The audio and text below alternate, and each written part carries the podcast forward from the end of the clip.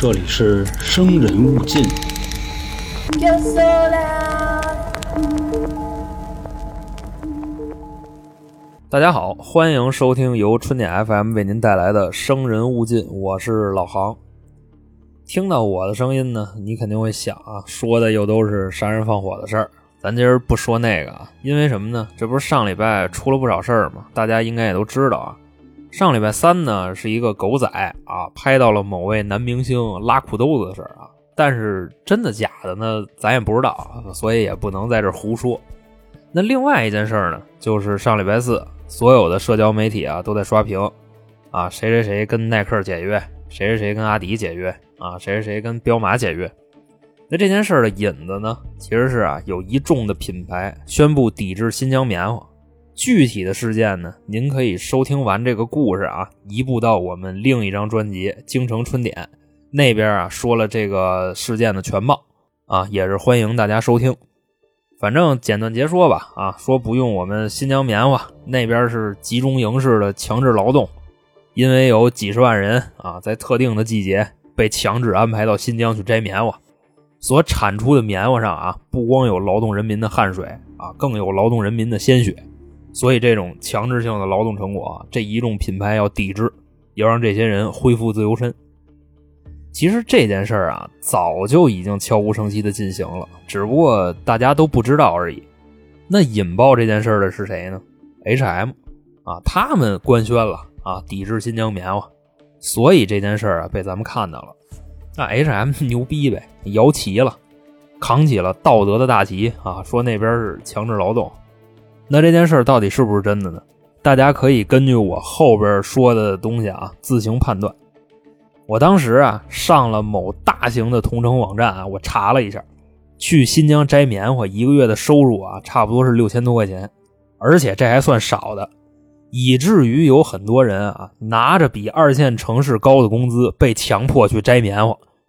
另外啊，在棉花大丰收的时候，甚至还要从别的地方挖人去新疆帮忙。就咱们之前说过一案子啊，智能木马杀人案的主角黄勇。每到采摘季的时候啊，都要去新疆摘棉花。一个河南人，那个羊肉烩面也不吃了啊，胡辣汤也不喝了，道口烧鸡也不啃了，就非得去新疆摘棉花啊！你说这强制劳动他得多强制啊，就多可恨。所以说到这儿啊，不难看出有人糟践咱们西域的棉企。那你说 H&M 在中国还有这么多店呢，都不想干了是吗？哎，就是不想干了。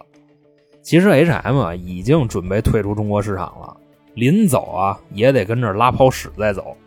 就好比说啊，有一个人租你们家门脸房做买卖啊，但是呢赔钱了，那心里有气呀，半夜呀就跑到你们家门口拉了一泡稀，然后呢用这个报纸给糊上了，再拿一打火机啊，忒把这报纸点着了，这火一着起来啊，咣咣就踹你们家门两脚，然后就跑了。这时候你被吵醒了啊！你出来一看，我操，着了！那我就赶紧给踩灭了呗！哐哐哐就开始踩啊，踩了几脚，火灭了，沾了一脚屎。反正咱就说这意思吧。那咱们回过头来想一想啊，就抹黑新疆的这件事啊，为什么要抹棉花啊？咱们西域那么多特产，他怎么不抹黑什么和田玉、葡萄干啊？就这个啊，馕、羊肉串、烤包子。既然是空穴来风，怎么还说的这么有鼻子有眼的啊？大概率啊，这件事儿是参照了一百多年以前黑奴的历史去编的。说新疆的棉农啊是集中营啊，强制劳动。说白了啊，这都是人老美跟西欧那边的文化瑰宝。你像在一百多年以前啊，他们那边是奴隶制国家，黑奴是可以当做物品去交易的。大概什么意思呢？可不是像咱们看大宅门似的啊，一堆下人、管家，天天让老爷呼来喝去的。你像下人、佣人这类啊，说白了就是保姆。但黑奴呢，奴啊，更像是人形的牲口。好比说啊，我是一个贵族啊，来到了某地区的人蛇交易市场，屋里呢站着几个黑哥们，这卖家还说呢，您随便挑啊，体格子不一样的价格也不一样。你比方说这小孩啊，可能就值个两万块钱，这大个的呢，值个五万，女的值八万。为什么呢？这男的是工具，女的也是工具。男的干活当牲口，女的她能生牲口啊。而且那时候逼迫黑人女性生育啊，基本上从十三岁就开始了，事儿还没来过呢啊，就已经准备要孩子了。其效率呢，基本上是一年一个。运气好的，你生个几胞胎，再拿出去卖去，或者自己留着干活。哎，这事儿没人性吧？所以为什么这个谣一造，那么多的牌子开始抵制新疆棉？我相信啊，有一部分是阴谋，另外一部分啊是真的不知道怎么回事。因为但凡提到这种集中营式的摘棉花，肯定就会往之前黑奴贸易那儿扣。既然说到黑奴贸易这个买卖，大家肯定是觉着是那边发明的，是吧？其实不是，啊，这个不是美国人发明的，这个是葡萄牙人发明的。就是在早期的时候啊，差不多那时候得一四几几年了，葡萄牙一大哥四处征战，在非洲啊就逮了十个黑人。这之前没见过呀，一瞅，哎呦，我擦的嘞，这行啊，这么黑，还骚高闷壮，肯定有劲儿。这我得给得着啊，就给带回去了。回到葡萄牙以后啊，就在这个农贸市场上就跟这卖。别的摊儿呢都是卖肉啊、水果啊、菜什么的，他这摊儿站了十个黑人啊，大家就特别新鲜，说这是个什么产品啊？你看，你不明白，我告诉你啊，这个啊，就指了一下后边这一排啊，学名叫内哥，也叫黑奴，主要的作用啊。是劳动能力特别强，买回去以后，体力活这块你就甭管了，全给你办了啊！你瞧你们一个一个的，就拄着拐棍戴着礼帽，系着围脖的事逼着的，你们能干活吗？所以啊，家里种地的建议买几个回去，收菜什么的就这事儿啊，全给你干了。反正这话说完了，大家也都特别新鲜啊，就新产品嘛，都比较好奇，就有人买了。和今天差不多五万到十万块钱啊，买一个，反正啊，就从你交钱的那一刻，这个黑人之后的生命就归你了，你就管他吃，管他住，他给你干活，也不用给工钱，因为这是你买来的呀。但是卖身的那个钱呢，可不是给黑奴啊，连分都不分的，谁逮来的给谁，所以你就说这事儿多操蛋吧。在后来的几百年啊。这个买卖呢，就让老美学会了。最早啊，其实是种甘蔗，因为那个时候啊，糖是贵族老爷们追捧的产品。谁要是有糖吃，那算是讹了金德了。所以那时候种甘蔗呀，蔗糖嘛。再稍微往后点呢，是烟草啊，种烟叶子，那利润特别大。但是各位别理解错了啊，就是咱们平时抽的那种烟啊，不是烟膏子。最后呢，就说到咱们今天的这个主题啊，就是种棉花。那时候的美国总统是谁呢？啊，华子，就是华盛顿。他说的啊，棉花牛逼。为什么呢？首先啊，那时候的人，老爷们都穿什么呀？丝绸，要不皮草、貂什么的。稍微降点档的啊，就是羊毛啊。穷人呢，就是亚麻布。后来棉花这个产品啊出世了，这代表什么呢？代表着美国可以向全世界出口自己种的棉花，要让全世界的人都穿上纯棉的衣服。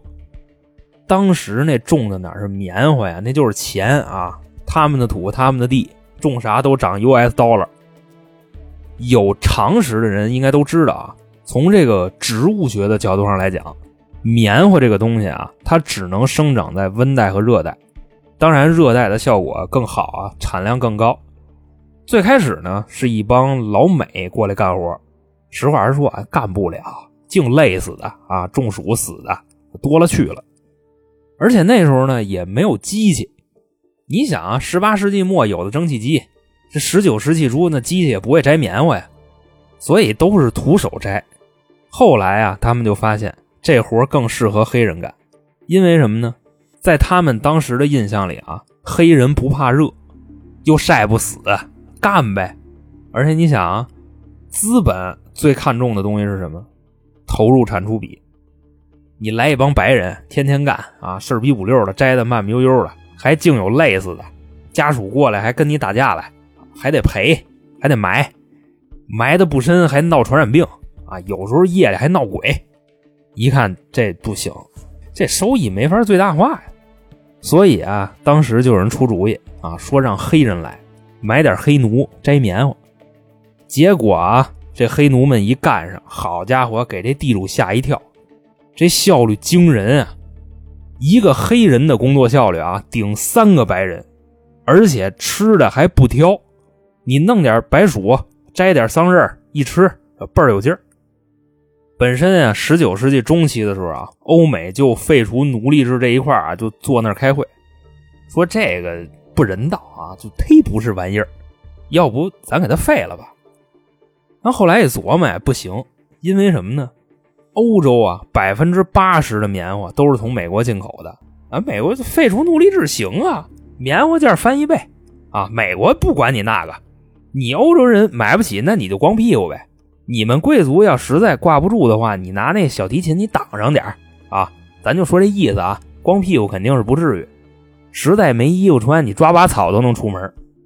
所以啊，废除奴隶制这事儿算是搁车了啊，因为在桌上开会的全是奴隶主，聊废除奴隶制的事儿，这不扯淡的吗？大家悬着的心呢，也就都放下了。那废不了，那就接着买呗。就去这个人蛇交易市场继续扫货。那么说，当时的黑奴啊，在奴隶主的心里是一个什么地位呢？基本上可以算得上是硬通货了。就打一比方啊，我是一个奴隶主，我欠你五万块钱，但我现在没钱啊，那怎么办呢？你跟我回农场，我那儿有几个内哥啊，就黑奴，随便抵给你一个，不就完了吗？那债主子一听肯定乐意啊，那走呗啊，上你们家去。到家以后啊，就招呼这帮黑奴啊，都出来站一溜你随便挑吧。当然，我肯定是想着把那最次的忽悠给你啊，花小钱办大事嘛。反正都是五万一个。最后选完了，这黑奴还问啊，主人，今天咱这是个什么活呀？兄弟，我跟你说实话啊，我欠他五万块钱，拿你顶账。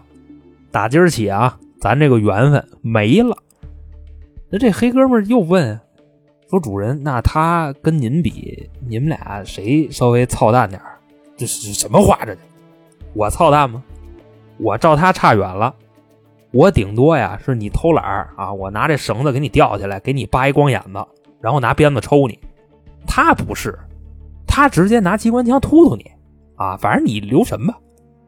但是这块我有点胡闹了，奴隶主是肯定不能拿枪突突黑奴的，因为在他们眼里。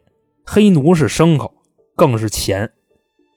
其实咱们说到这块啊，有的听众可能会产生疑问，就是大家都是人，压迫者是怎么管理被压迫者的？那黑奴就不会反抗吗？其实啊，有的也会反抗啊，下场轻点的呢就是鞭刑。咱们说的这个鞭子啊，可不是骑马的那种鞭子，那小鞭也就半米来长。打黑奴的鞭子啊，基本上两米开外了。就《还珠格格》，大家都看过吧？就西藏公主赛亚那鞭子，差不多那几鞭子下去，肉都能给抽开。这是比较轻的刑法，那重的呢，基本上就枪决了。不过实话实说，黑奴的价值在那摆着呢，一般啊也没有人舍得给他打死。所以越往后啊，这个管理体系就稍微的越完善。就比如啊，今天到货了一船黑奴，地主老爷买了十个。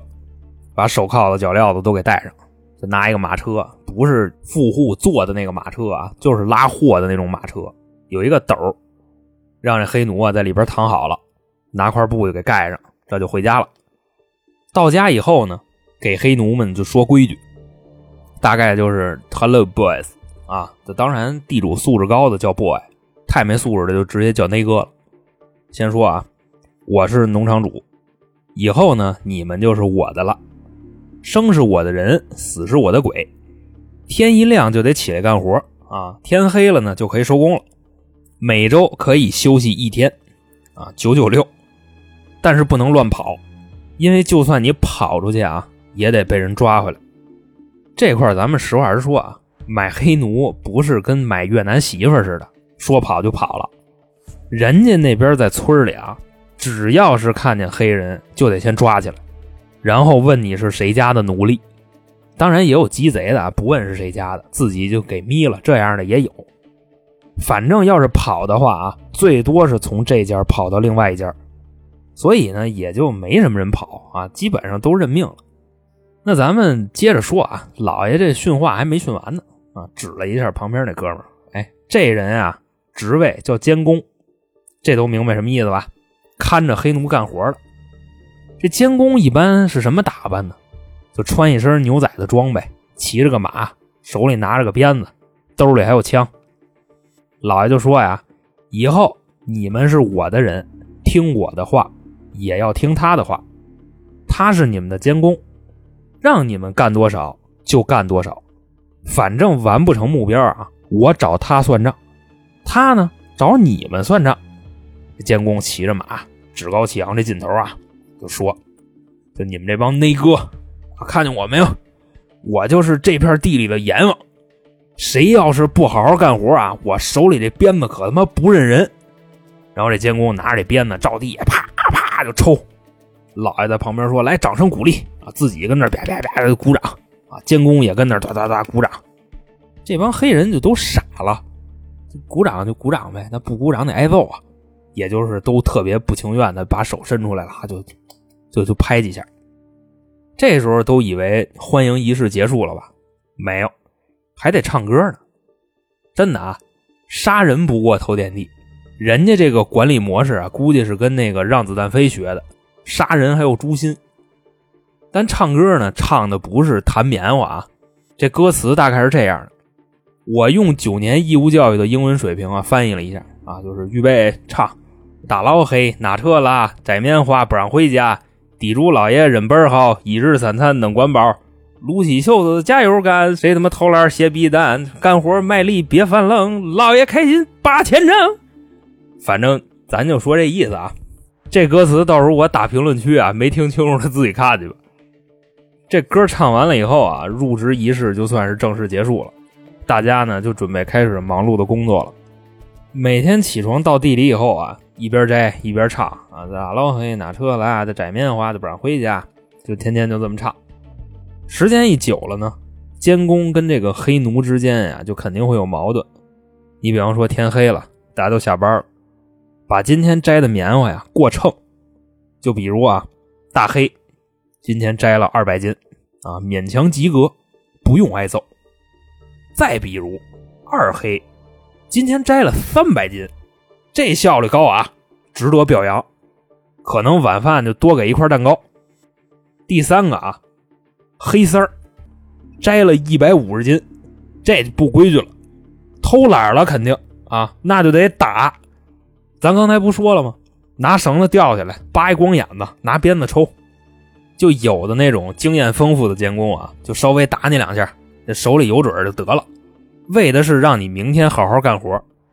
因为本身啊，实话实说，在那个年代，奴隶跟主人的界定还是很清晰的，主打奴，说白了就是为了让他创造更大的利益。但有的人不是啊，监工跟黑人这俩人对着较劲，哎，你丫不打我吗？那我就不好好干。反正我没产出，你得挨老爷骂。那监工就琢磨了：孙子，给我上眼药是吧？毁我啊！不好好干活，那我就得他妈打死你。那下手是真不管呀，就真找死里打，以至于啊，这种活活被打死的案例不在少数。但是有人不干呀，谁不干？老爷不干呗。我花钱买的，五万块钱一个，你给我打死了啊！你又不赔。你就跟我说，老爷丫不好好干活，然后我就得直接损失五万块钱，那不行。所以这个管理模式啊，它需要创新。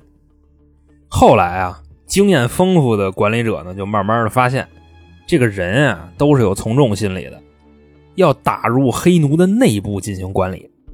就好比说啊，一个团队里十个人，有七八个人都好好干活，就剩那俩仨不好好干的，那这俩仨人是不是得琢磨琢磨？啊，是不是不太合适？那你换一遍，如果一个团队里边大家都不好好干活啊，就那么一两个人好好干活，那时间长了呢，这个别人肯定会受到排挤。所以，怎么才能让大家好好干活呢？就挨个谈，就衍生出了一个新的职位啊，叫黑人工头。这黑人工头呢，其阶级啊还是奴隶阶级，但是他有特殊待遇。就比方说啊，老爷发现最近黑奴们有点消极怠工，每天产出的棉花呀直线下降，那怎么办？监工打他也不能往死里打，而且老打老打就皮了，无所谓了。这个时候，老爷和监工就得亲自出马啊，从这帮黑人里边找出一部分听话的，挨个跟他们谈。第一步呢，就是挑拨内部关系，说你们这帮黑子啊，我最喜欢的就是你，所以你得好好干活，晚上我给你肉吃。这黑奴这边啊，老爷找你。跟你说这事儿，你可不能告诉别人啊，因为我就找你了，希望你给保密。这黑哥们就说：“行啊，主人您甭管了，明天我一定第一名。”其实啊，他就以为是跟他一人说了，兴许那一多半都谈一遍了。这个就跟咱们现在上班那领导挺像的，就是先挑拨啊，让你们互相制衡、互相比，提高工作的产出，然后这个资本坐收渔翁之利。再往后呢，这个工作效率就是咔咔的提。反正这套管理模式啊，在当地的产棉区就特别流行。据不完整统计啊，工作效率是原来的四倍。原先一天摘一百斤的啊，现在一天能摘四百斤。然后大家就都以为自己得到了主人的赏识啊，晚饭多给一片鸡肉什么的。就因为这个啊，就对着鸡贼啊，黑奴们都不一块吃饭了，自己各吃各的，找一墙角偷摸吃。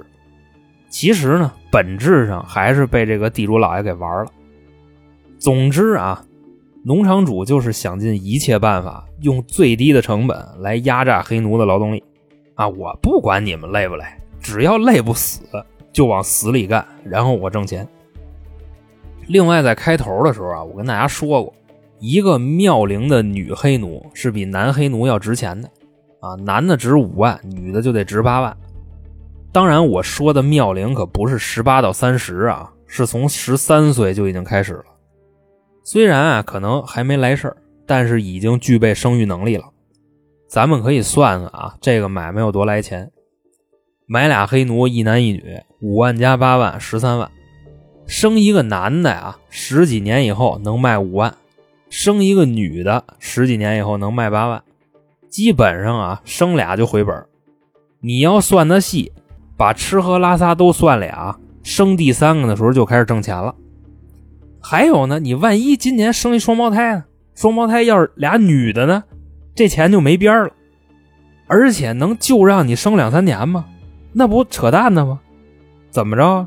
十个起步，有牛逼的啊，能生的三十年生了四十一个。各位想想啊，你上学的时候你们班才几个人啊？这是一个什么概念？不得不说啊，这买卖真是一本万利。男的跟女的啊，白天也不闲着，下地干活去，给我挣着一份钱。晚上俩人再造孩子，生出来又是另一份钱。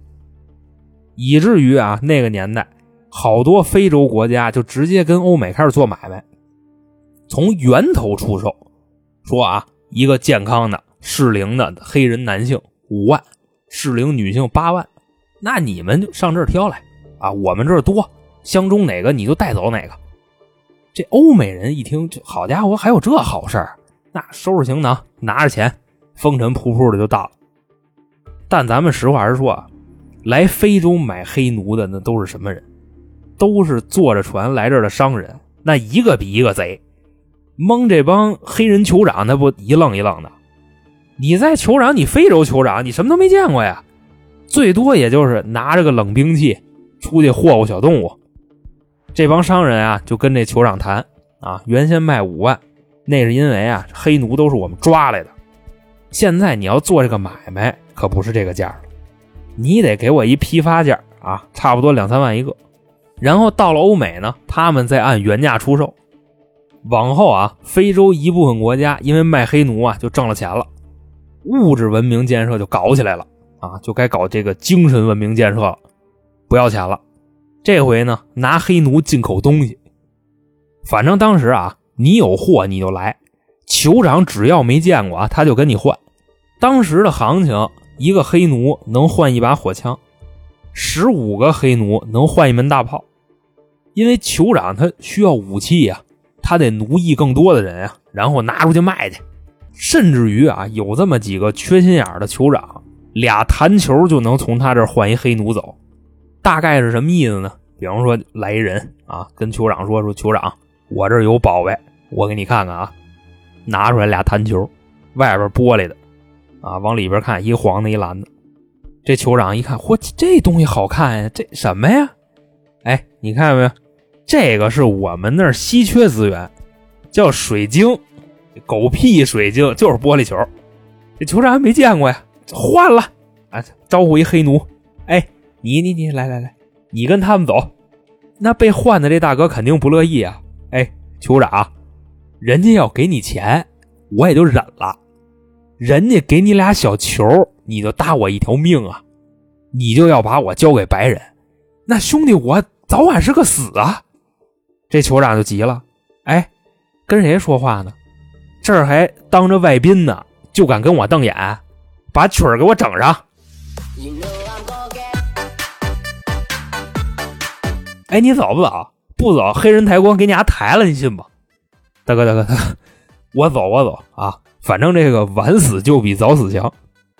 总之啊，那会儿有好多特蠢的酋长，就跟收破烂的似的。欧美那边啊，拿一堆稀奇古怪、不值钱的玩意儿，就过来跟他换黑奴，他也就跟人家换啊，就就反正都没见过，这都是宝贝。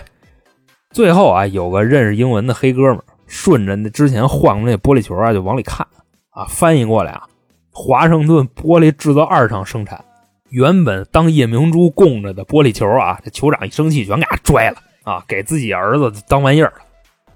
其实说到这儿啊，我就想起一部电影。叫《为奴十二年》，讲的呀就是一个在美的黑人被两个人下了药，然后被卖了当黑奴的事儿。说实话啊，我看见那个电影的时候啊，心里挺不是滋味的，因为啊，肤色不管是什么色儿，大家都是人，就应该有人权。我光说农场主和监工怎么欺负黑奴啊，怎么拿鞭子抽，那也是我拿嘴说出来的。其实真看到这个画面啊，就调侃不起来了。所以我也是特意的把节目啊就说的稍微的轻松一点，也算是别给您各位添堵。反正黑奴或者说是奴隶制的结局，在一八六五年正式被废除。这本身是个好事儿啊，但真的值得高兴吗？我觉得大家可以想一想啊，是为了解放黑奴吗？是为了人人平等吗？一八六五年，工业革命都结束二十多年了，摘棉花这事儿。机器都能帮上忙了，你为什么解放黑奴？大家自己想去吧。最后啊，再说一下这期节目的始末啊，到底是谁抹黑新疆棉花啊？空穴来风的事编的这么有鼻子有眼儿，是不是借鉴了曾经的这段欧美的文化瑰宝？大家自己去判断。另外，我恳请大家啊，在评论区的言论不要过激，对您不好，对我们也不好啊。那咱今天的故事呢，就给各位说完了。节目的最后啊，跟大家说一个消息，现在我们开通了西米团，年费会员呢有一个很大的折扣，加入以后啊，您就可以收听我们旗下三张专辑《生人勿近》《京城春典》和《开卷无益》的所有付费节目，也是感谢大家的支持。还有啊，如果您喜欢听我们胡说，或者想给我们投稿，再或者要调戏主播的啊，一块去新疆摘棉花的，欢迎添加微信“春点二零一九”，春点是汉语拼音。我们拉您进群，咱们造起来。那行，今天就这么着。我是老航，我们下期再见。